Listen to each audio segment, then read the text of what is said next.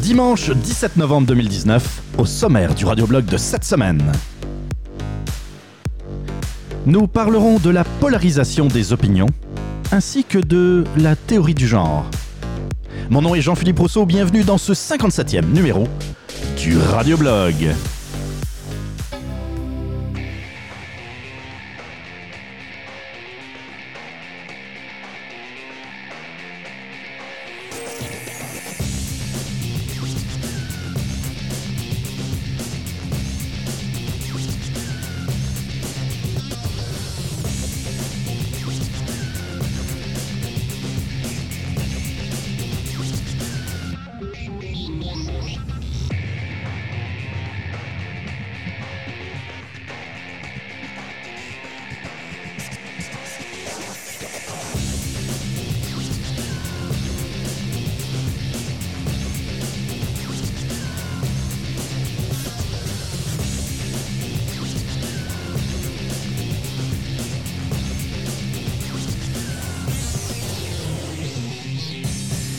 Salut à tous, bienvenue donc euh, dans ce 57e épisode du Radio Blog.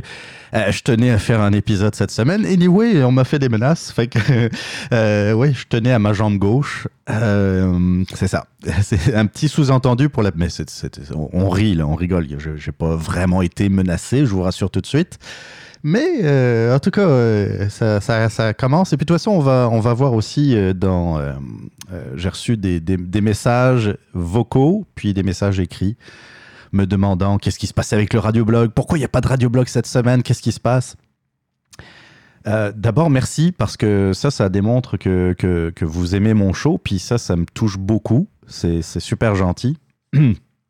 euh, puis, puis les raisons, ben, je vais vous les expliquer un peu, vous allez voir. Euh, là, j'ai compté, j'ai fait un petit décompte. En dix jours, j'ai enregistré cinq podcasts différents. En dix jours. Ça fait à peu près un podcast aux deux jours. Ben, ça fait même carrément un podcast aux deux jours. Euh, mais, mais pas de radioblog, oui, je sais. C'était euh, c'était intense ces, derniers jours, mais euh, en même temps, ça a été des, expériences super le fun. Euh, j'ai enregistré le, le, Fat Pack, par exemple, puis c'est toujours, vous le savez, j'en parle régulièrement ici. C'est toujours très. c'est quasiment une thérapie pour moi d'aller au Fat Pack parce que surtout ce vendredi, pas, le vendredi passé, mais l'autre d'avant, après, après une semaine qui avait été euh, un peu, euh, un peu frustrante à la job, comme on peut en avoir de temps en temps. Ben, frustrante, c'est peut-être exagéré, mais une, semaine un peu intense aussi. J'ai été, été brûlé, on peut le dire tout de suite. Et j'ai, ça m'a permis de, de, me libérer un peu, d'aller au Fat Pack. Hein. D'ailleurs, euh, ça, a apparu, je pense, euh, dans, les premières minutes du show. Euh, ça a été le fun. Juste après, on a enregistré un autre podcast, cette fois pour mes amis de l'heure juste du camionneur. On a fait un segment d'une quarantaine de minutes. D'ailleurs, bon, je ne vais pas beaucoup parler, mais c'était cool aussi. C'est un podcast de plus. Jeudi dernier, on a enregistré Parlons Balado euh, j'ai eu le plaisir d'être euh, l'invité de, Parlons Balado, donc pour parler podcast. C'est sûr que je parlais un peu du radioblog, mais de, bien d'autres affaires. On a parlé de, euh, de liberté d'expression également. On a parlé de, de différentes choses. Et puis d'ailleurs, c'est un peu ce qui m'a donné l'idée de parler de la polarisation des opinions, donc dans le premier sujet de tantôt. Euh, mais ça a été, ben, je le remercie beaucoup d'ailleurs pour, euh, pour l'invitation. C'est, ça a été le fun. J'aime ça, j'aime beaucoup le, le, le, podcast, vous le savez. Hein, j'essaye d'en parler le, le, plus possible. Euh, il y, a, y, a, tellement de, de variétés de podcasts ici au Québec et dans le monde également. Mais juste au Québec, il y a de très très bons podcasts et ça me fait toujours plaisir de, de jaser de ça. Parlons Balado devrait paraître, je pense, dans les prochains jours. Euh, le temps de faire, euh, faire le montage, j'imagine. Et puis, Et puis, là, parce que vous êtes en train de compter, là, euh, j'ai dit que c'était le cinquième podcast en dix jours, puis là, on est rendu juste à trois. Qu'est-ce qui se passe? J'ai enregistré également une émission de la dépoussiéreuse de crime en compagnie de Roxane et Annie. Ça, c'était la semaine passée. Et ça a été diffusé sur les ondes de, de Radio O2 de Radio 2. Radio 2, c'est comme ça qu'on dit? Radio 2 euh, c'est radio2webmedia.com ou quelque chose comme ça, mais vous pouvez facilement retrouver l'adresse. Euh, anyway, j'ai mis un post sur la page Facebook du Radioblog. Euh, et c'est disponible en podcast. Donc depuis jeudi dernier. je vous en ai parlé au dernier épisode. C'est, il s'agit d'une enquête. excusez-moi. Il s'agit d'une enquête qui s'est par rapport à une histoire qui s'est déroulée à Sept-Îles en janvier 1977, euh, ça pourrait euh, faire euh, un, petit, un, un petit article dans la rubrique des faits divers, puisque quand on regarde vite, vite, vite fait l'histoire, c'est un mari qui tue sa femme, son épouse, comme ça arrive malheureusement régulièrement. Mais on découvre qu'il y a, des zones d'ombre, il y a des choses un peu bizarres qui se sont passées, mais je vous en ai parlé la semaine dernière. Euh, ce dont je vous ai, vous avais pas parlé, par exemple, c'est que euh, c'est le genre d'histoire qui m'intéresse beaucoup. Moi, je vis, j'adore tout le côté enquête, enquête policière, enquête euh, euh, disparition, ce genre de choses. Mais ce qui m'intéresse beaucoup, ce qui m'intéresse euh, énormément d'ailleurs, c'est tout le processus qui a permis d'arriver à, à, pogner le responsable. Et quelle que soit l'époque, c'est sûr qu'aujourd'hui c'est capoté parce qu'on arrive. Moi, je me souviens un exemple très récent de l'affaire de Maëlys qui s'est passée en France. Je ne sais pas si vous en, vous en avez entendu parler, mais Pour vous raconter vite, vite fait, c'est une euh, petite fille, une fillette, euh, je pense 8, 9 ans, enfin en tout cas très jeune, qui était un mariage et qui s'est fait kidnapper durant ce mariage par un invité. Un invité présent qui euh, s'appelle, j'ai oublié son prénom, mais c'est l'Hollandais, qui, qui est parti avec la fille euh, et puis euh, qui a disparu complètement. Les policiers ont fini par euh, pogner le gars, mais ils n'avaient pas les preuves. Lui, il niait. Ils ont trouvé oui, évidemment, il avait lavé sa voiture entièrement à fond. Là, ça pourrait rappeler une autre histoire qui s'est passée ici au Québec il y a quelques années les, policiers, en fait, c'est les gendarmes, c'est la gendarmerie nationale qui, euh, avec des techniques assez, assez capotées, ont retiré le tapis qui était dans le coffre de voiture. On voit rien, à l'œil nu, à rien. Ils ont réussi à trouver une tache de sang invisible à l'œil nu. Ils ont réussi à extraire de cette tache de, sang qu'on ne voit pas à l'œil nu un ADN, l'ADN de la fille, et ils ont réussi à déterminer, par rapport à la forme qu'avait cette euh, goutte de sang, que c'était un écoulement. Donc, on ne pouvait pas dire, quand, quand, vous, euh, vous, blessez, euh, par exemple, je m'adresser au gars, vous vous rasez, et puis tout d'un coup, il y a, du sang, ça saigne, vous allez éclabousser. C'est pas du tout la même chose que l'écoulement du sang. Ça, ça veut dire que euh, la, fillette était dans le coffre et que le sang a juste, euh, est, juste descendu par la, force de, gravité, dans le fond. Ce qui montrait que l'Hollandais, le, le, coupable, ne pouvait pas euh, sortir l'excuse de ah ben euh, je, je, l'ai frappé par inadvertance et puis a saigné du nez et puis du sang a giclé. de toute façon, c'était sous le tapis du coffre, ça aurait été difficile de l'expliquer. Mais même là, il n'aurait pas pu trouver une explication rationnelle. Et il a fini par avouer, à cause de cette tache de sang invisible à l'œil nu, je rappelle. Et ça, ça me fait capoter. Je vous disais, tout le processus pour qu'ont suivi les enquêteurs pour trouver la vérité. On l'a pas à 100%, on l'aura jamais à 100% la vérité, mais une vérité qui pourra devenir une vérité judiciaire et euh, débouler sur une condamnation. Et ça à toutes les époques. Il y a à toutes les époques, il y a des techniques, à toutes les époques, il y a des façons de, de remonter des liens, de faire des rapprochements pour trouver euh, la vérité à, un mystère. Ça, ça me fait capoter.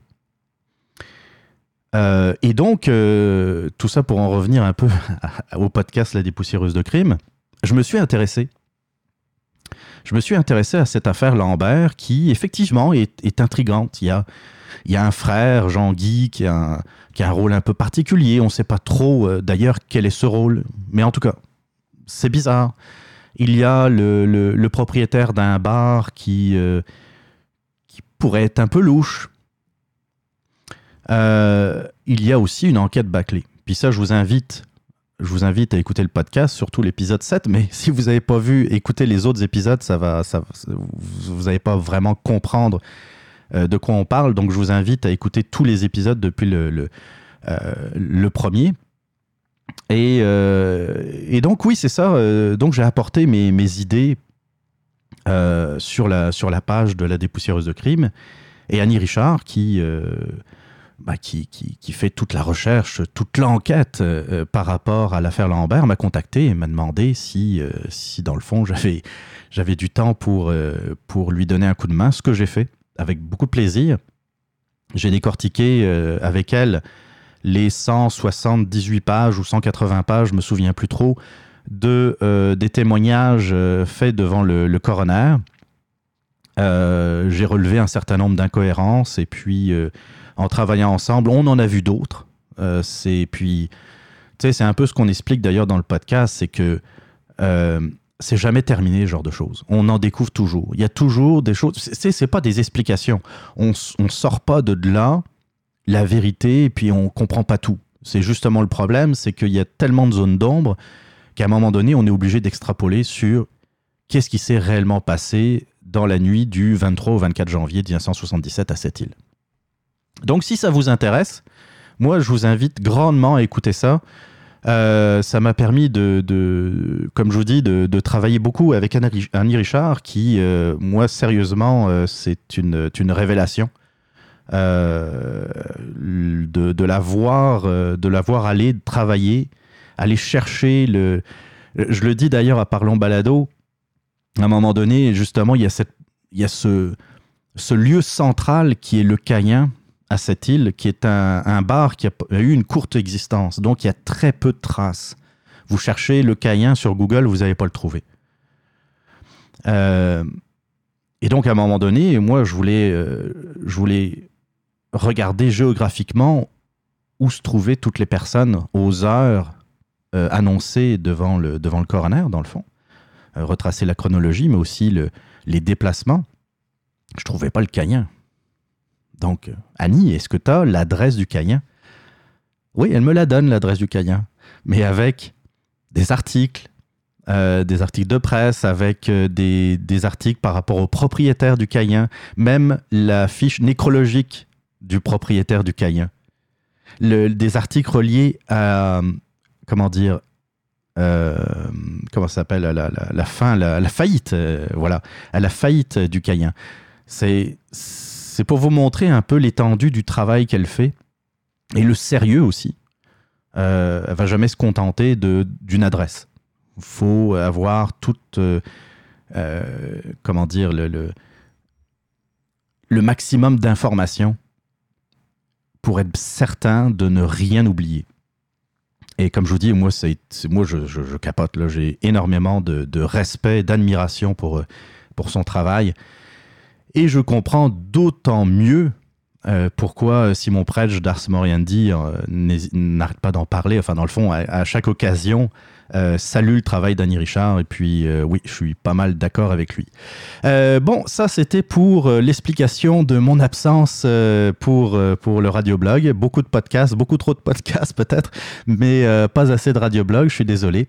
Petit carnet communautaire. Moi, je veux saluer, je veux saluer Woodbreaker, Mathieu Brisebois qui, qui s'est fait greffer d'un rein. Ceux qui, sont, ceux qui suivent le milieu du podcast, vous savez de quoi je parle.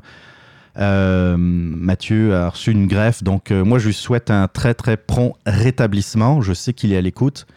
Euh, j'espère que ça va aller, ça va bien aller et puis que, que tu vas être de nouveau en forme et qu'on aura le, plaisir de te retrouver. Une salutation aussi à Francis Tremblay du, du Fat Pack qui, qui, a des soucis de santé, qui va, à mon avis, beaucoup trop souvent à l'hôpital ces derniers jours, ces derniers temps. Euh, donc, euh, pareil, j'espère que ça, va, ça va bien aller et que tu vas être en pleine forme euh, très bientôt. Alors, des petits sujets en vrac. Je commence à être tanné, là. Je commence à être tanné. On, dirait qu'on n'a plus le droit d'aimer l'hiver. À chaque fois que j'entends quelqu'un parler de l'hiver, c'est pour chioler. Je comprends que, que, l'hiver, c'est pas toujours drôle. Mais on peut-tu, on a-tu le droit d'aimer l'hiver? On me regarde toujours comme si j'étais un extraterrestre. Euh, et que, euh, dans le fond, moi, je, suis content quand il y a du froid sec avec un beau ciel bleu, un beau soleil, comme cette fin de semaine d'ailleurs. Je capote. J'adore cette température. J'adore ce genre de température. Malheureusement, j'en profite pas assez d'ailleurs. On, a, on a-tu le droit d'aimer ça? Moi, quand je suis arrivé au Québec, là, puis en passant, j'en ai connu des, hivers au Québec, là, ça fait mon 18e. Ça, c'est pour ceux qui euh, peut-être se disent bah, euh, Tu vas avoir dans quelques années. C'est ce qu'on me disait d'ailleurs au départ. Hein. quand je suis arrivé ici, puis que je disais que j'aimais l'hiver, on me disait oh, Tu dis ça là, mais dans 5 ans, on en reparlera. Puis après, c'était Oh, ouais, mais on, en reparlera dans 10 ans. 18 ans après, j'aime toujours ça. C'est sûr que rendu en avril, je commence à avoir hâte de voir du, de la verdure et puis des feuilles sur les arbres. C'est vrai. Mais surtout cette période, décembre, janvier, février, j'adore ça. J'adore ça, mais on dirait qu'il faudrait presque se cacher. Dès que j'entends euh, un podcaster, par exemple, ou euh, ou quelqu'un euh, à la radio, c'est bon, ça y est, il va neiger, une autre bordée de neige. Puis là, température moins 10 demain matin, voilà, c'est l'hiver, c'est pas drôle. Mais oui, c'est le fun, il faut en profiter. Nous sommes au Québec, nous sommes au Canada. L'hiver, euh, on peut pas passer à côté. J'ai pas vu une année là, où euh, où on est passé directement de l'automne au printemps. Ça ne fonctionne pas de même. Autant euh, se dire, bon ben ok, c'est l'hiver, c'est peut-être pas votre saison préférée, c'est correct. Ça, je peux comprendre. Mais essayez de, voir ça un peu plus positivement, essayez de moins... Parce que dans le fond, la, la dépression euh, euh, hivernale, ou la dépression saisonnière, qu'importe le nom que vous allez, euh, vous allez porter, ça, ça vient peut-être un peu de ça aussi. Du côté euh, négatif, dès la première tempête de neige, on a eu une bordée de neige, puis à entendre certains d'entre vous, c'était la catastrophe. Come on! Qu'au mois de mars, vous soyez tanné, j'ai aucun problème avec ça. Mais pas dès la première chute de neige. Sérieusement. Vous aimez ça novembre sans, feuilles sur les arbres, avec de la pluie, puis pas de neige? Dès qu'il n'y a plus de feuilles sur les arbres, j'ai qu'une hâte, c'est de voir du blanc. Jaillit novembre pour mourir. Ça, c'est le pire des mois. Alors, quand on a la chance, comme cette année, d'avoir une neige qui, qui, arrive quand même de bonne heure, là, si on se réfère aux, aux 10-15 dernières années, eh bien, il faut s'en féliciter. C'est au moins, on a un peu de blanc, on a un peu de froid, moins de pluie. Euh, euh, pas on n'aura pas à mettre des, des, bottes d'eau et puis euh, c'est ça. Juste mettre des mitaines, une tuque et puis c'est parti. C'est parti pour, pour six mois d'hiver. non, je niaise, mais je, vous comprends. Je vous comprends sur la durée, mais Ah, come on. Arrêtez de chialer sur l'hiver, là. Hein? On dirait, moi qui chiale sur euh, les, les la, comment dire, la chaleur moite euh, qu'on a des fois l'été. Euh, d'ailleurs, un peu dans le même sujet, puis ça, je sais qu'il y en a qui vont rire parce qu'ils me connaissent et puis ils savent à quel point. mais faut, faut voir ça avec humour. J'attaque personne. S'il vous plaît, les sapins de Noël, c'est le 1er décembre. C'est le 1er décembre. Je sais que je passe pour un Grinch, surtout euh, euh, à Job. Le monde, euh, ils le savent et puis ils viennent me picosser souvent avec leur chant de Noël en, en novembre. Moi, pour moi, le mois de Noël, c'est le mois de décembre. C'est pas que je suis Grinch, c'est pas que j'aime pas Noël. Au contraire, j'adore Noël. J'adore Noël, mais pour moi, euh, commencer Noël en, novembre, c'est un peu comme dissoudre ou diluer un peu Noël. La magie de Noël. Je sais pas si vous voyez. Tu sais, plus on fête Noël longtemps, ben moins c'est intense. Je préfère que ça soit sur une durée courte, mais vraiment intense, c'est-à-dire du 1er au, au 25 décembre, que juste sur un mois et demi, deux mois même parfois. Euh, aïe, aïe, aïe. Je vous juge pas, hein, ceux qui décorent euh, dès, le mois de novembre. Je, je vous juge pas. Mais dès que j'en pogne un, je lui parle.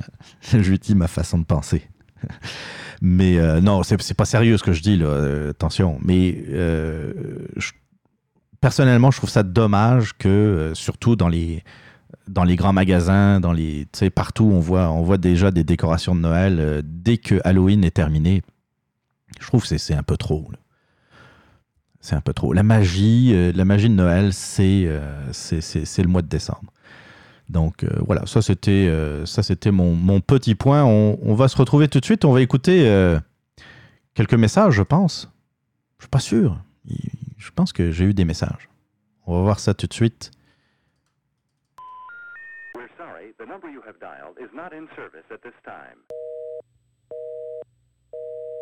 Alors comme ça, les médias traditionnels ne vous donnent pas la parole? Vous n'êtes pas d'un syndicat, d'un lobby progressiste, d'une association euh, citoyenne composée de vous-même et de votre grand-mère Gisèle. Vous n'êtes pas un artiste subventionné ni un habitué de Tout le monde en parle, ou encore un tapeux de casserole vétéran de la grande révolution internationale de la place Émilie Gamme. Bref, vous faites vos affaires, payez vos taxes essayez tant bien que mal de vous en sortir. Autant le dire tout de suite, vous êtes quelqu'un de totalement inintéressant aux yeux de nos bons vieux médias. On se demanderait même pourquoi vous devriez exister. Oui, pourquoi? Mais pas de souci, au Radioblog, on donne la parole à tous les reculs de la société. Oui, tous, même toi, affreux homme blanc qui a le front d'avoir des opinions. En clair, si vous avez quelque chose à dire, si vous voulez commenter l'actualité ou encore réagir à mes propos, la boîte vocale du Radioblog est faite pour vous. Rendez-vous sur le www.radioblog.ca, rubrique boîte vocale, et votre message pourrait passer dans une prochaine émission. La boîte vocale du Radioblog, c'est l'occasion de vous faire entendre. Bonjour Jean-Philippe, c'est Pascal Ménard du FatPack. Écoute, euh, je voulais faire une plainte officielle euh, contre le radioblog. Euh, je suis en deuil cette semaine. Je n'ai pas d'émission à écouter mm. dans mon podcatcher préféré. Donc, je voulais faire une plainte officielle au gestionnaire du radioblog. Je voulais savoir qu'est-ce qui se passe avec le radioblog? Ah Pourquoi je n'ai pas d'émission cette semaine? Donc, je vais attendre la réponse. Merci. Oui, merci Pascal. Je vous l'avais dit, il y a eu des plaintes, il y a eu des plaintes écrites, il y a eu des plaintes vocales aussi. Euh, oui, bah, je pense que Pascal, tu as eu un peu euh, l'explication. Et d'ailleurs, en passant, euh, c'est aussi parce qu'il y avait un fat pack à enregistrer que j'ai pas pu en faire de, de radioblog. Non, pas seulement.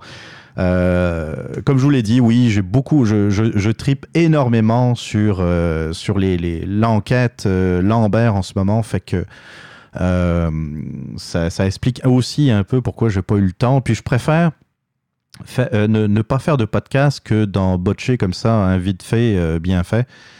Euh, je suis pas sûr que, vous seriez plus, plus content, mais merci. Je pense que d'ailleurs Pascal nous a laissé un autre message. On écoute tout de suite. Salut Jean-Philippe, c'est Pascal du Fat Pack. Jean-Philippe, je vais te poser une question plus sérieuse cette fois-ci par rapport au Canada avec l'Alberta qui parle de plus en plus d'une possibilité de se séparer du Canada. Euh, je voulais savoir ce que tu penses de la division qui est en train de se, pointer à l'horizon. Euh, et pour nous aussi, les, Québécois, avec la, loi C-21 qui est contestée, surtout par l'Ontario. Donc, euh, est-ce que Trudeau est en train de diviser le Canada plus que jamais, selon toi, ou c'est une pause qui va, qui va s'estomper avec le, temps après les élections qu'on vient de subir? Donc, je te remercie. Puis, bonne, bonne job, Jean-Philippe. J'aime ton émission. Bye. Merci Pascal. Euh, très bonne question. la première chose qu'on pourrait voir et puis euh, qu'on pourrait dire, euh, pardon, c'est regarder juste une carte du Canada des dernières élections, donc des, élections du, du, 21 octobre dernier, et on voit effectivement une séparation du Canada. Il y a les villes, Montréal, Toronto, par exemple, qui sont, qui sont à dominante libérale, mais euh, à part, c'est. Puis bon, après, ça, c'est peut-être un peu plus équilibré à Vancouver, par exemple. Mais euh, pour le reste, c'est une séparation très nette entre, euh, on va dire, l'Est et l'Ouest. Moi, je dirais plus entre les villes et les régions. À part si on, parle de l'Alberta, par exemple, comme tu le, en, parlais d'ailleurs dans, dans, dans, ce message, qui est euh, bleu euh, conservateur de, de, mur à mur. Mais sinon, en règle générale, c'est l'urbain contre les régions. C'est un peu aussi ce qu'on a vu ici au provincial avec les libéraux qui, étaient, qui sont encore très forts sur l'île de Montréal et la CAQ qui, elle, est très présente dans les régions. Euh, par rapport à la séparation ou aux menaces de séparation de l'Alberta, euh, c'est une question de pression.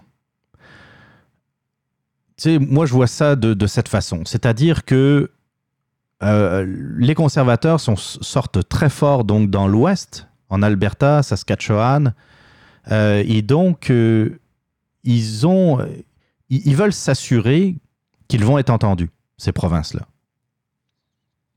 Trudeau, en plus, qui arrive minoritaire, qui va former un gouvernement minoritaire, c'est une occasion supplémentaire pour dire Hey, t'es pas majoritaire, puis en plus de ça, nous, on est très fort dans l'Ouest, donc tu vas nous écouter. Et de, de brandir la menace d'une sécession, c'est une façon d'ajouter de la pression. C'est de la politique. Moi, je ne pense pas qu'il faille nécessairement prendre ça au sérieux. Cependant, c'est certain que si Trudeau euh, décide d'entrer en guerre contre l'Ouest du Canada, ça pourrait peut-être prendre une autre tournure. Mais je pense pas que ça soit l'intérêt de Justin Trudeau. Je sais qu'il, c'est Trudeau. Euh, comment dire Il est capable du pire, comme du pire. Mais, euh, il est capable de nous sortir quelque chose d'une idée complètement folle euh, qui pourrait provoquer l'Ouest canadien, mais je ne le pense pas. Parce qu'il y a quand même du monde, enfin en tout cas j'espère, au Parti libéral du Canada qui, qui seront suffisamment intelligents pour calmer Justin et lui dire, regarde, c'est parce que c'est pas le moment de déclencher une guerre contre l'Alberta. Pour la loi C-21, ah, là, c'est une question.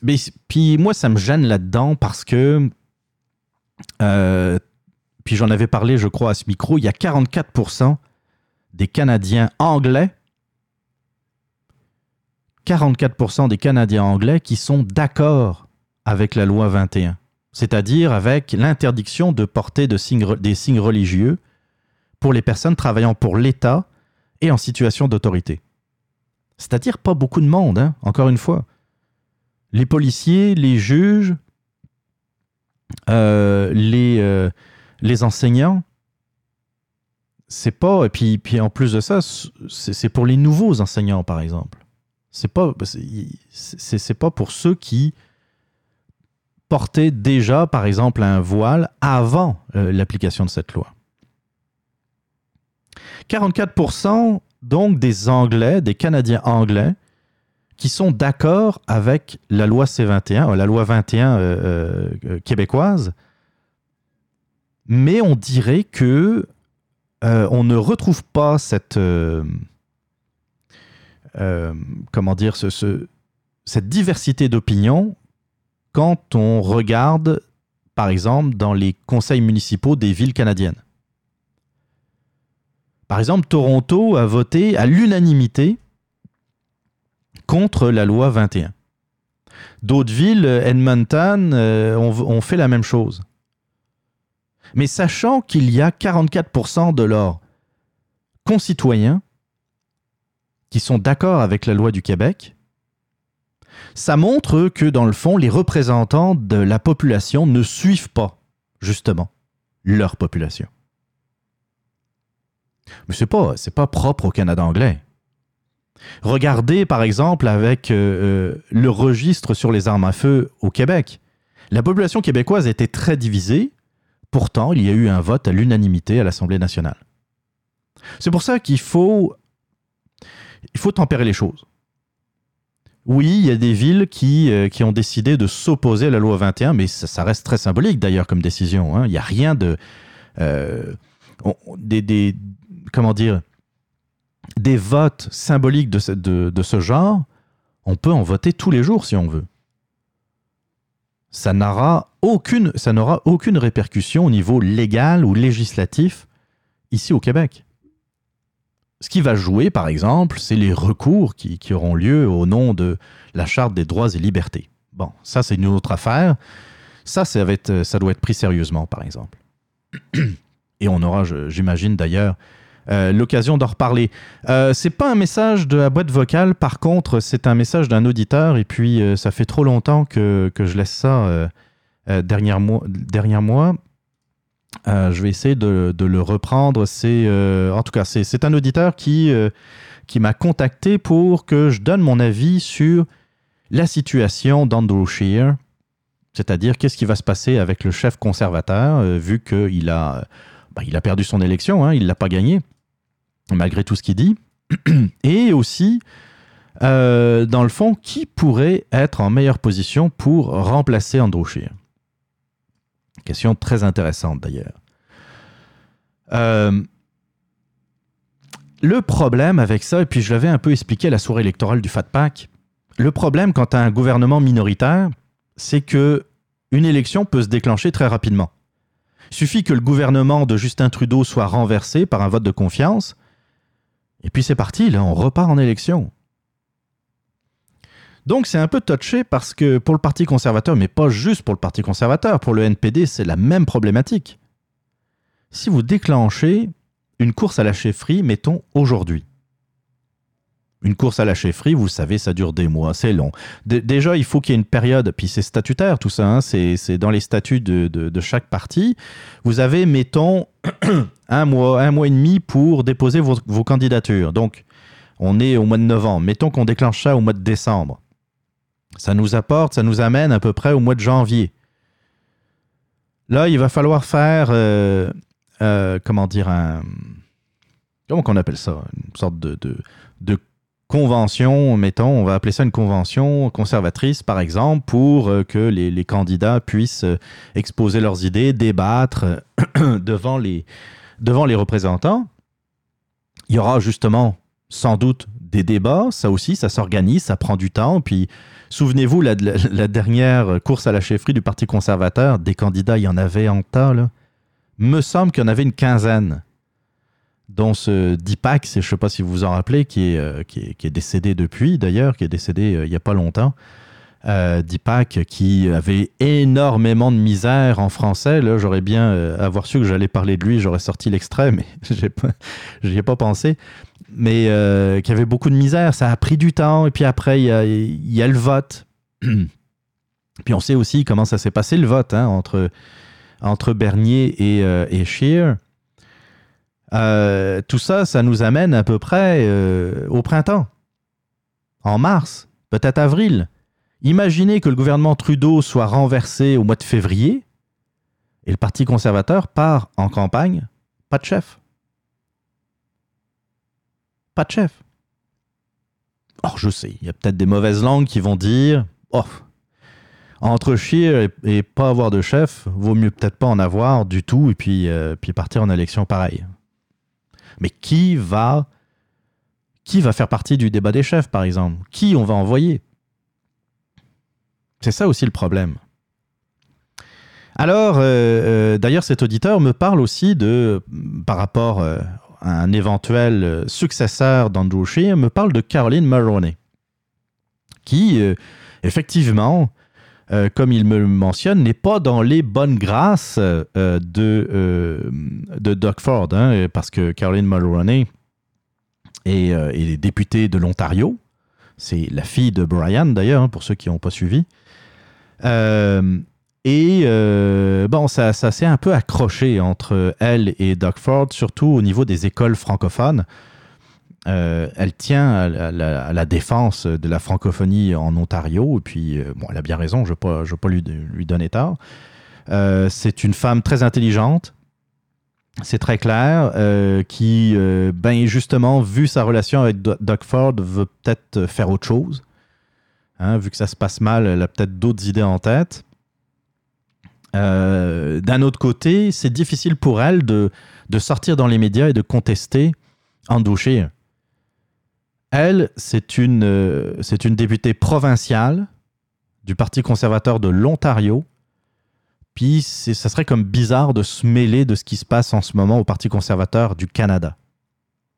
C'est un peu comme si euh, euh, un député du Parti libéral du Québec faisait une sortie pour contester le, le, leadership de Justin Trudeau. Ça fait bizarre.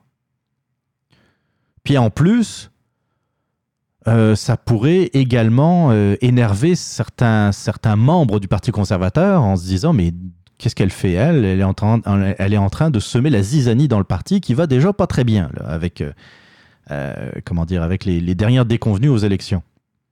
Même si, encore une fois, Andrew Scheer dit qu'il a gagné la plus forte majorité, enfin la plus forte plutôt, que c'est le, le, le parti euh, le deuxième parti, enfin le, parti d'opposition avec la, plus forte, euh, le plus fort appui citoyen, on va dire. Voilà.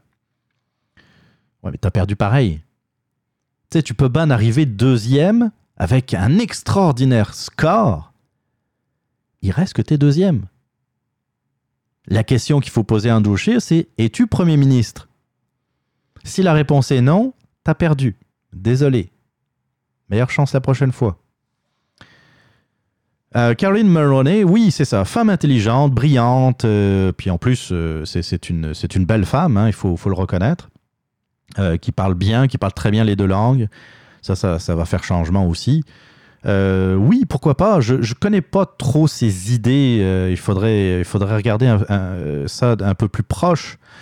mais, mais oui, ça pourrait être une très très bonne alternative à Andrew Maintenant, moi, je serais elle, ce que je ferais, c'est que j'irais placer des pions au sein du Parti euh, conservateur quand même, aller essayer de chercher des soutiens euh, en sous-marin, essayer de voir qui est susceptible de me soutenir, et puis essayer de, mettre la pression sur Andouché en disant Mon petit gars, t'as perdu, c'est le moment de mettre ton, siège en jeu, d'obtenir un vote de confiance des conservateurs me semble que quand tu perds une élection, c'est ça qu'il faut faire tout de suite. Est-ce que j'ai encore votre confiance? Si c'est en bas de 50%, là, bye bye. Puis on fait une course, à la chefferie euh, à grande vitesse, si possible. En tout cas, euh, j'espère que, j'ai répondu à, ta question. C'était une question de Georges Dumais, d'ailleurs, que je salue, qui est un fidèle auditeur, euh, qui, qui m'envoie d'intéressants de, messages à chaque fois. Donc, merci beaucoup à lui. Yes! Salut tout le monde, c'est Sébastien Lequidic du podcast L'Authentique. Si vous êtes du genre à aimer les podcasts d'opinion où on parle de différents sujets sans prétention, humblement, mais avec franchise, abonnez-vous à l'Authentique Podcast. Je pense que vous ne serez pas déçus. Let's go!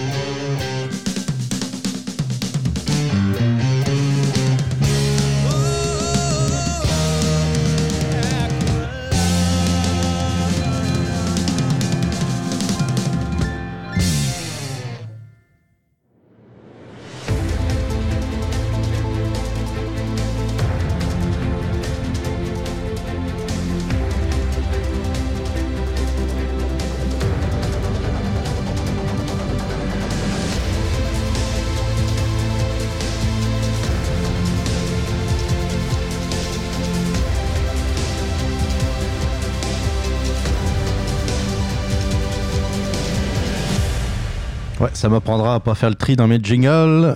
Je vais le virer ça tout de suite. Ça, c'était le jingle des, euh, des élections, fait que ça marche pas, mais c'est pas grave. Euh, ah, bon, ça déconne. C'est pas grave. Bon, oui, euh, premier sujet. On va parler polarisation. Ça fait longtemps que je veux, je veux vous en parler, la polarisation de l'opinion, des idées. Et en fait, l'observation vient de Donald Trump. Euh, comment vous expliquer? Il y, a, il, y a, sur mon Facebook des, des pros comme des anti-Donald Trump. Il y a des vraiment très très pros, puis il y a vraiment des très très anti. Chez les pros, vous avez du monde qui, euh, euh, qui, qui, change, par exemple, des, des vieux portraits très, je sais pas moi, des genres de, de Michel-Ange. Et au lieu de mettre la tête de, quasiment du Christ, là, ils mettent celle de Trump. Vous en avez d'autres, à l'inverse, qui, dès a la moindre petite affaire, dès qu'il y a le moindre mème qui, circule sur Internet euh, euh, anti-Trump, vont tout de suite la partager. Tout de suite. Sans réfléchir. Évidemment, vu que vous êtes des individus raisonnables, euh, comme j'imagine moi, en tout cas j'espère, vous voyez que ces deux situations, ces deux extrêmes n'ont absolument aucun sens. Le problème, c'est que, par exemple, il suffit que je dise quelque chose, euh, et d'ailleurs j'ai arrêté d'en parler parce que c'est devenu tellement ridicule. Il suffit que, je dise quelque chose qui soit, euh, qui soit une bonne chose par rapport à Donald Trump, par exemple. Tu sais, j'aurais pu me féliciter, je me félicite d'ailleurs, euh, de, de l'assassinat, de la suppression, on va dire, de, du chef de l'État islamique quelqu'un qui a tué des, milliers et des milliers de personnes. Euh, sa mort ne me dérange pas. Je n'arrive pas, même en cherchant vraiment au fond de moi, avoir le moindre once de sympathie pour un individu qui euh, jetait euh, du haut des toits des gens qui étaient homosexuels ou juste suspectés de l'être, qui brûlait vif euh, des, personnes qui refusaient de, euh, se convertir à l'islam, qui, euh, qui, qui, lançaient des attaques contre les civils kurdes, entre autres. J'ai aucune sympathie pour lui. Et oui, je me félicite de, sa mort, bien sûr. Mais là, on pourrait dire Ah, ben là, t'es pro-Trump. Pas du tout. Je pourrais même dire, oui, c'est une. Euh, c'était un bon coup de Donald Trump d'avoir réussi, d'être parvenu à faire baisser le chômage aussi bas qu'aujourd'hui. C'est des records. C'est sûr qu'il y a la situation euh, économique également qui, aide. La conjoncture économique aide beaucoup pour la création d'emplois. C'est pas Donald Trump qui est responsable à 100% du fait que le taux de chômage est, au plus bas euh, aux États-Unis. Mais il y a quand même une part de sa responsabilité quand même, de, de laisser euh, les entreprises euh, une certaine liberté d'action, d'essayer d'inciter également des entreprises américaines à rapatrier certaines unités de production qui, qui avaient été euh, délocalisé par exemple en Asie ou en Afrique ou en Amérique du Sud, ça a des conséquences. Si des compagnies, mettons, décident de, fermer une usine euh, en Chine et d'en ouvrir une nouvelle aux États-Unis, ça va être pour des créations d'emplois, des, emplois qui sont bien payés. Ah oui, il faut, être honnête honnête. On, pensait que, euh, moi j'entendais les certains médias qui prédisaient qu'après l'élection de Donald Trump, la bourse allait s'effondrer, que l'économie allait s'écraser. Force est de constater que ça ne s'est pas produit. On s'en doutait que ça n'allait pas se produire. Les médias sont tellement rendus anti-Trump qu'ils étaient prêts à inventer n'importe quoi. Ça ne veut pas dire qu'il n'y en aura pas de dépression. Ça ne veut pas dire que la bourse ne, va continuer à monter comme ça de, euh, sans sourciller. Des crises, il y en a, c'est cyclique. À l'inverse, de dire que, par exemple, puis ceux qui me suivent depuis longtemps savent que je ne suis pas un grand fan de Donald Trump. Sa façon de faire, sa façon de, que je trouve assez cavalière de, traiter les gens, les choses, de, les problèmes, euh, j'y vois beaucoup de légèreté. Eh bien là, ça y est, on me dit oh, mais t'es anti-Trump. Non, arrêtez. Je suis ni pro, ni anti. J'avais dit euh, le, le lendemain des résultats de l'élection présidentielle. La bonne nouvelle, Hillary Clinton n'a pas été élue. La mauvaise nouvelle, Donald Trump a été élu. J'ai beau être de droite, j'ai beau être conservateur, je vais pas manger dans la main de Donald Trump, je suis désolé. Je suis beaucoup plus dans une lignée de à la Ronald Reagan par exemple que je trouvais beaucoup plus euh, fiable à tous les niveaux et euh, avec, euh, un, homme de sa carrure et de son, intelligence, je me serais senti beaucoup plus protégé, on va dire, qu'aux mains de Donald Trump, par exemple. Mais encore une fois, je suis ni anti ni pro. Je pense qu'aujourd'hui, on, devrait se calmer un peu le pompon, là. Et que ça soit nos adversaires ou nos amis politiques, arrêtez de d'être toujours blanc ou noir. C'est pas ça la vie, vous le savez. Il n'y a rien qui est tout blanc, il n'y a rien qui est tout noir. Ça n'existe pas. Je comprends que c'est simple. Je comprends qu'il n'y a pas besoin de réfléchir.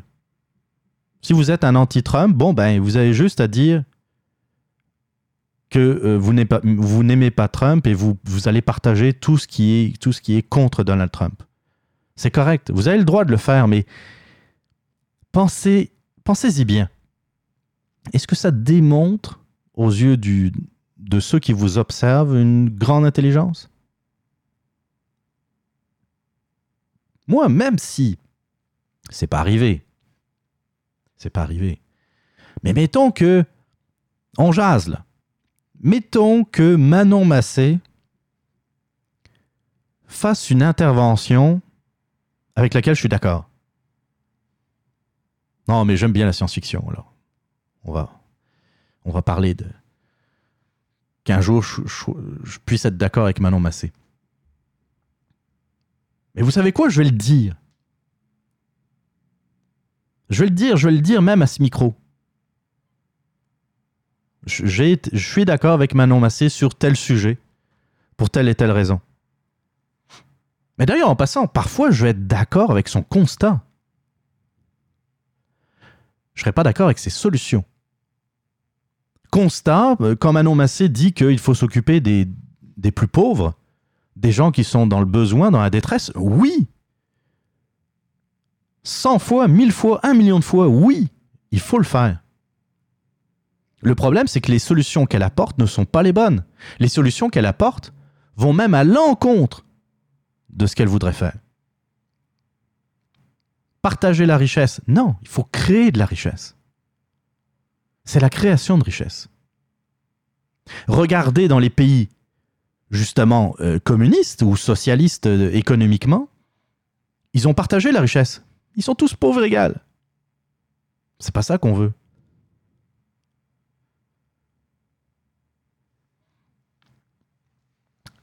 Il faut, euh, puis je trouve qu'on est dans un monde de polarisation, puis c'est sûr qu'il y a une grande responsabilité des médias sociaux.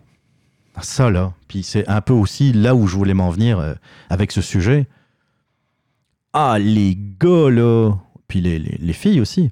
En arrière de leur clavier, qu'est-ce qu'ils sont forts?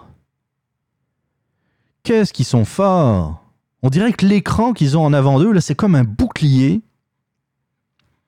Ils se sentent invincibles en arrière. Ça insulte.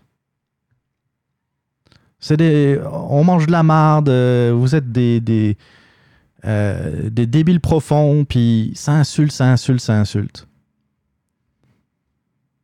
Moi, je pars du principe. Euh, puis je vous conseille de faire la même chose. Ne dites jamais, jamais sur Facebook ou dans les réseaux sociaux à quelqu'un quelque chose que vous ne seriez pas capable de lui dire en face. Jamais. Faites pas ça. Faites pas ça parce que d'abord, ça, ça paraît. Vous passez pour un troll. Le gars ou la fille qui arrête pas d'insulter le monde, qui, euh, qui s'abonnent à, des gens ou à des pages juste pour mieux les haïr. Je serais tenté de dire d'abord get a life, mais aussi de réfléchir, de penser à tout ça. Tu sais, est-ce que vous n'avez pas d'orgueil?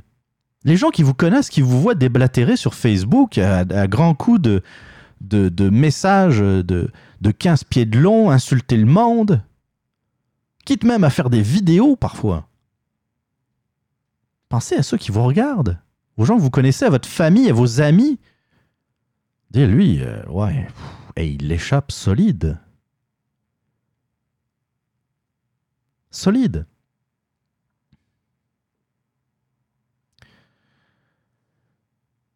Il faut. Tu sais, c'est, puis c'est, je pense, bon pour la démocratie d'avoir des débats.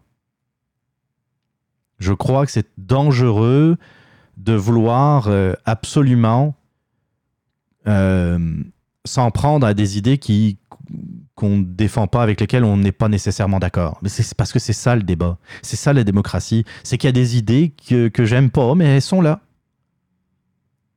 Si tu as des arguments à porter, apporte-les, mais arrêtez d'insulter le monde. C'est pour ça que je supporte pas. Et puis combien de fois j'en ai parlé à ce micro qu'on interdise des conférences? Ils ont interdit Mathieu Bock-Côté. Euh, je sais plus dans quelle université où, on interdit, enfin on fait tout pour que Mathieu Bock-Côté annule la présentation d'un de ses livres dans une, dans une librairie. Dans une librairie. Je vous en avais parlé il y a quelques mois de ça. Son nouveau livre sur euh, euh, le multiculturalisme, il y a eu des menaces contre la librairie qui, allait présenter le livre euh, avec lui. Vous avez le droit de ne pas être d'accord avec Mathieu Bocoté, j'ai aucun problème avec ça. Je ne suis pas d'accord avec toutes ses idées d'ailleurs en passant. Mais euh, il faut reconnaître que c'est un intellectuel. C'est un intellectuel québécois d'ailleurs en passant. Que, que vous le voyez ou non, que vous l'aimiez ou pas, ça reste une figure, une figure intellectuelle au Québec. C'est un gars qui est reconnu ici, qui est reconnu en France, qui est écouté, qui est lu. Maintenant, si vous n'êtes pas d'accord avec lui, euh, libre à vous, puis vous avez le droit, vous avez le droit d'apporter des arguments, mais de vouloir appeler la librairie en disant voilà mon tabarnak, excusez du sacre, c'est rare que je le fasse ici, mais c'est un peu ça ce, qui, a dû se passer. Là, là, si tu si invites Mathieu Boccoté, on va mettre le feu à ta librairie. Hey C'est ça la démocratie? Puis ces mêmes personnes vont aller devant les médias en disant Ouais, nous, on défend la démocratie, nous, on est des vrais démocrates. Eh, excusez, là. C'est pas juste des paroles, être démocrate, c'est aussi dans les actes.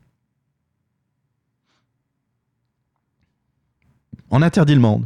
On interdit euh, Rénal Duberger. On en a parlé au Fat Pack.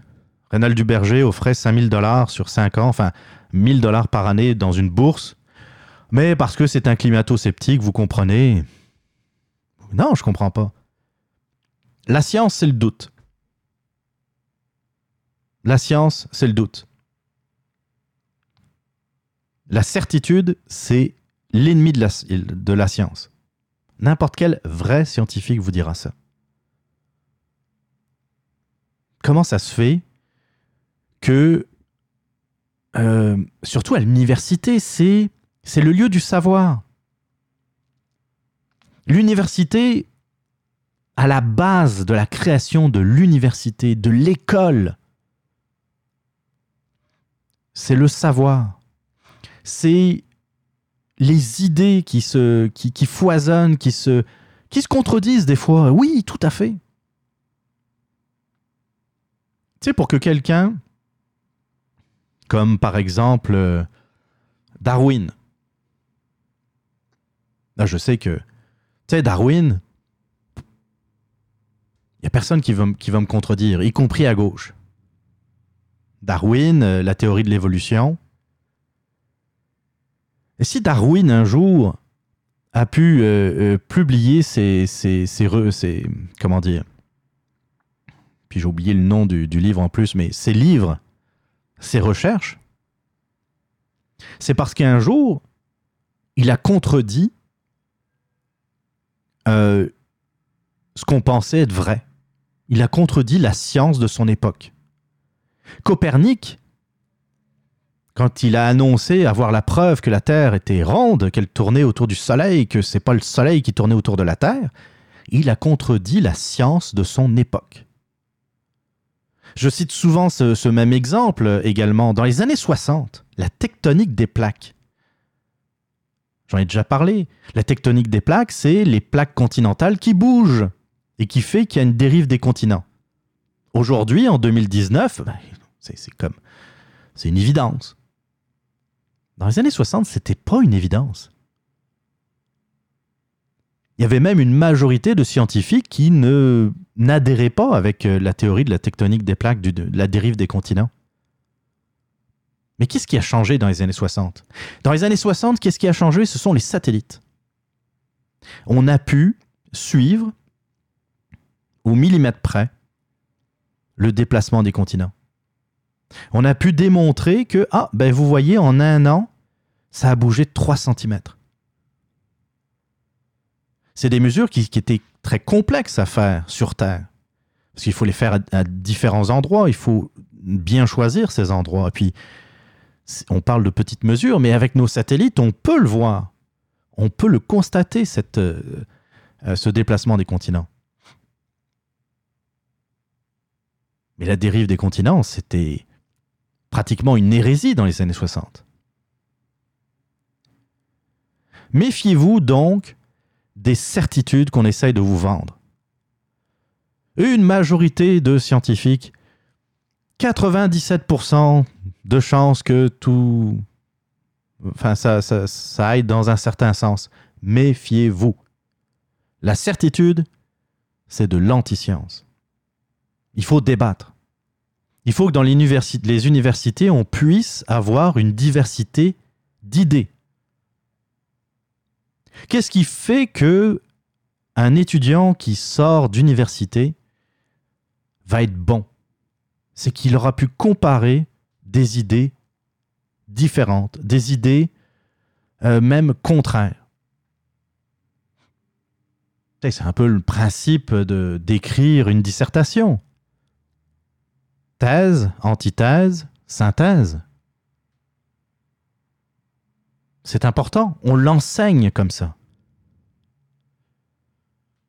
C'est un peu ce que j'expliquais donc à, Parlons Balado, c'est que je, regrette qu'il n'y ait plus cette façon de, de dialoguer. Moi, j'aime beaucoup débattre, j'aime beaucoup, c'est peut-être un peu mon côté français, vous allez dire. Mais parler juste avec des gens qui sont 100% d'accord avec moi, ok, c'est correct de temps en temps, mais bon Dieu, à la longue, euh, on n'apprend rien. J'ai appris beaucoup, justement, euh, en débattant avec des gens qui n'étaient pas d'accord avec moi. J'ai changé certaines façons de penser ou j'ai mieux compris leur façon de penser. Il y a peut-être certains moments où je me disais, telle idée, c'est complètement stupide. Mais en parlant avec les gens qui défendaient ces idées, je me suis dit, OK, je suis toujours pas d'accord avec eux, mais je ne trouve plus ça stupide. Je comprends leur, euh, leur argumentation, je comprends leur façon de penser, je comprends pourquoi ils sont arrivés là. Et c'est passionnant en plus. C'est pour ça que je comprends pas ces gens qui veulent absolument. Tu sais, alors là, on est rendu dans des safe space. Hein? Il faut pas, il faut pas parler de certaines idées qui peuvent agresser nos petits lapins, comme dirait Martineau. Les petits lapins, on va les agresser. Il faut pas parler de, de, de, de comment dire, d'hommes et de femmes, par exemple. On en parlera, ça sera dans le prochain sujet d'ailleurs. Il faut pas parler de... Tu sais, on les agresse pour un rien. Je lisais, et puis. Je, pensais que c'était encore une blague. Il y avait eu une députée euh, anglaise, britannique, je pense, il y, a, deux ou trois ans, qui avait sorti une, une histoire comme quoi la température pouvait être sexiste. Je sais pas si vous en rappelez. C'est-à-dire que, bon, les femmes, il faut le dire, en général, en général, je parle pas de cas particuliers, en général, sont frileuses. En tout cas, sont plus frileuses que les hommes. Moi, je vous dirais déjà entre parenthèses, ça montre donc qu'il y a une différence entre les sexes. Fin de la parenthèse. Et euh, cette, euh, cette, députée disait que dans le fond, quand on, on subit, par exemple, un 19 degrés dans une pièce, parce que l'homme est confortable et que la femme a froid, eh bien, quand on subit ça, c'est une attaque contre la femme, contre les femmes. Et c'est de là qu'on dit que, dans le fond, les températures qui sont réglées un peu trop basses, c'est une forme de sexisme. C'est que l'homme a décidé d'imposer sa température. C'est. Bon, oui, c'est n'importe quoi. Bon, d'un autre côté, je dirais. Euh, moi, on m'a toujours éduqué en disant que les personnes qui, étaient frileuses étaient prioritaires sur ceux qui ne l'étaient pas. C'est-à-dire que quelqu'un vous êtes quelque part, vous êtes chez vous, puis vous il y a quelqu'un qui vous dit qu'il a froid, eh bien, normalement, si vous êtes quelqu'un de bien élevé, vous allez monter la température. En tout cas, moi, c'est comme ça que je le conçois. Il n'y a jamais personne qui aura froid chez nous, par exemple. Même si je suis quelqu'un qui a chaud tout le temps. Tout le temps, tout le temps, tout le temps. Vous ne pouvez pas savoir, là, j'ai chaud tout le temps. Il fait moins 20, j'ai chaud. Mais s'il y a quelqu'un qui me dit chez nous, j'ai un peu froid, c'est sûr que je vais monter le thermomètre. Enfin, la température, c'est certain. C'est, même pas une question. Là. Mais bon, il y a cette idée, et puis ça revient. Moi, c'est, pas le côté que la température est sexiste. C'est le côté qu'il y a peut-être du monde qui, justement, qui est mal éduqué. Qu'il y a du monde qui s'en fout un peu du confort des autres. Mais pourquoi ça devrait tout de suite un combat de sexe? Un combat homme contre femme? Là aussi, moi, j'ai jamais été éduqué de même. Pour moi, c'est respect. C'est ça le maître mot, respect. T'es un homme, une femme, blanc, noir, jaune, mauve, petit, grand, ça n'a pas d'importance. Respect. Tu me respectes, je te respecte fait penser à autre chose, là, mais en tout cas, non, mais c'est vrai. Il faut respecter les gens. C'est pas une question de arrêter de faire la guerre et tout. Je comprends qu'il y a des choses encore à régler au niveau de l'égalité des sexes. Je comprends ça. Je comprends le message. Je suis je, suis pas idiot. Je le vois qu'il y a une différence, par exemple, au niveau des salaires. Je vois que euh, on pourrait encore faire des efforts. Oui. Mais si tout le monde se respectait comme ça, ben peut-être que naturellement on y arriverait un peu mieux, on y arriverait un peu plus. Le problème, et puis là aussi j'en parle régulièrement, c'est qu'on veut absolument séparer les gens. On veut absolument les, les mettre dans des groupes.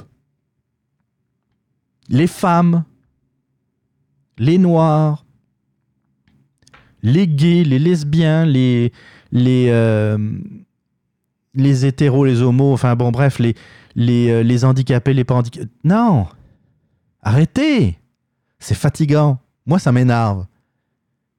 On est ensemble, on est une société, on est dans cette même société, on n'est pas à part.